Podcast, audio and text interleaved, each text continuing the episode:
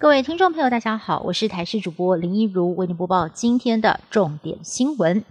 台北市松山警分局这个月十六号凌晨遭到黑衣人闯入，砸坏了电脑荧幕。现在案情出现了大逆转，不但七个黑衣人现在变成十个，而原本说监视器出现黑画面是因为停电之后没有重开机，没有录到。不过现在查出，不断电系统重启之后，画面根本就是被人删了。当时的派出所所长声称，是因为打算备份储存，不小心哦误触了格式化删除。但是这样子的说法。负责调查的督察室自己人都存疑，目前不止分局长林志成遭到拔关转调念情，而当时的派出所正副所长也被以湮灭证据、纵放人犯等罪嫌函送法办。台湾在今天再新增了一起本土确诊个案，因为先前在澳洲确诊机师的太太按一一一一确诊了。由于他的先生跟小儿子在四月十六号有去台北清真寺参加活动，后来在二十号之后才陆续的被确诊，因此按一一一一在二十一号就被框列为居家隔离对象。当时连续两天 PCR 裁检都是阴性。但是到了二十六号，却开始出现了喉咙干等症状，因此第三次裁剪之后确认，但是他的感染源是来自先生还是小儿子，还有待厘清。而现在指挥中心是以二十六号定为他的发病日往前推，认定他在二十四号具有传染力的时候已经被列为居家隔离对象，所以并不会公布他在四月十六号到二十一号之间被框列前的足迹，而这也因此引发了争议。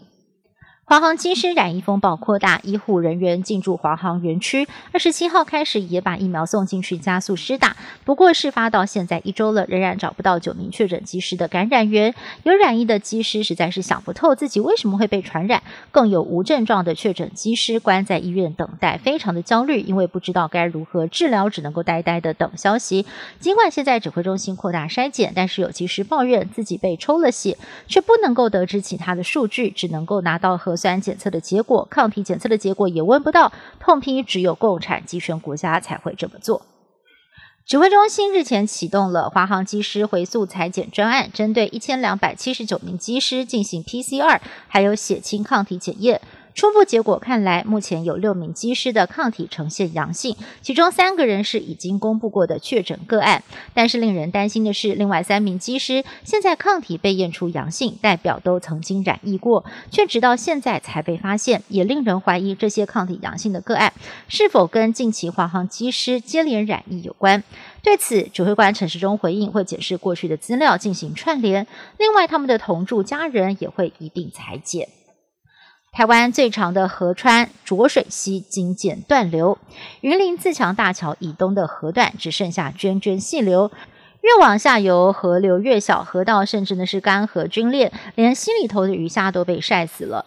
农民质疑是上游集集蓝河堰截流的后果，也怕干枯的情况会影响生态。集集蓝河堰管理中心表示，虽然水情吃紧，但是每天还是放流了二十六万吨的水，维护生态。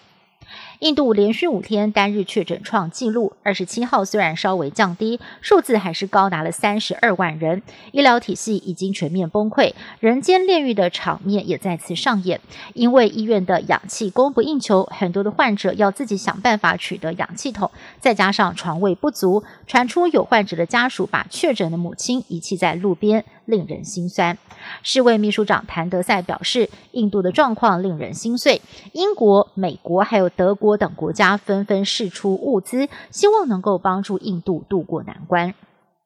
世界卫生组织疫情通报，全球新冠肺炎的确诊病例仍然是持续明显增加，而且连续九周呈现了上升的趋势。领土横跨欧洲跟亚洲的土耳其疫情也没有好转，甚至已经进入了第三波。土耳其总统埃尔段在二十六号宣布，从二十九号起到五月十七号，全国封城三个星期，加强防疫管制，要让疫情赶快降温。而这也是土耳其去年爆发疫情以来首度全面封锁。